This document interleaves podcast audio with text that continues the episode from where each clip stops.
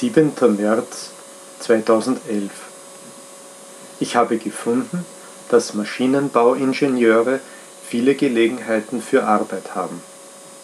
Aber gewöhnlich wollen die Firmen jemanden mit Arbeitserfahrung, das heißt mit Praxis. Aber wie kann man Arbeitserfahrung bekommen, wenn sie niemanden ohne Praxis wollen? Das ist ein Teufelskreis. Aber was kann ich tun? Nur Geduld haben und weitersuchen.